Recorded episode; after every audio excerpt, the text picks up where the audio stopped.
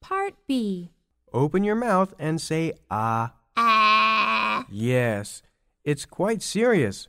I think you need a shot. Is it going to hurt? Don't worry, it'll soon be over. Ouch! Okay, it's done. Also, take these pills three times a day after meals. Okay, thanks, doctor. Bye.